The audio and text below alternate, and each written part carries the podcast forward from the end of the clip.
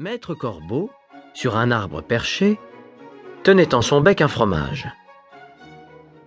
Maître Renard, par l'odeur alléchée, lui tint à peu près ce langage.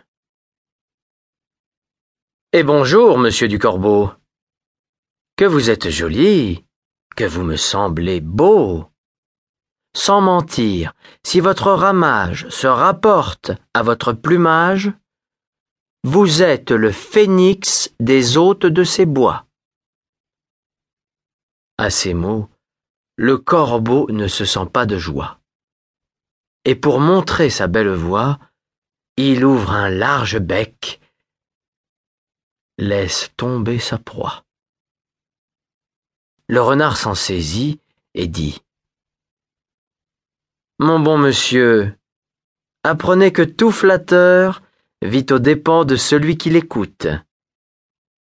Cette leçon vaut bien un fromage, sans doute. Le corbeau, honteux et confus, jura, mais un peu tard, qu'on ne l'y prendrait plus.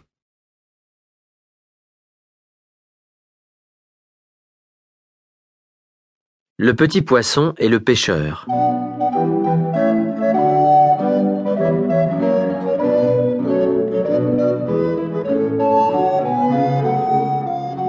Petit poisson deviendra grand pourvu que Dieu lui prête vie.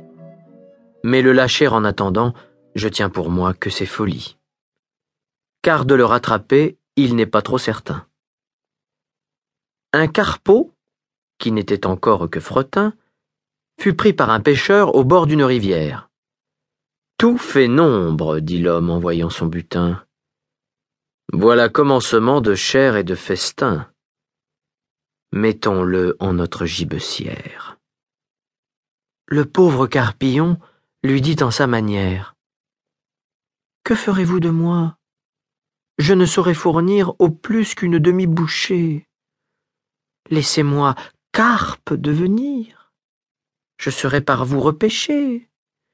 Quelque gros partisan m'achètera bien cher, au lieu qu'il vous en faut chercher peut-être encore cent de ma taille pour faire un plat.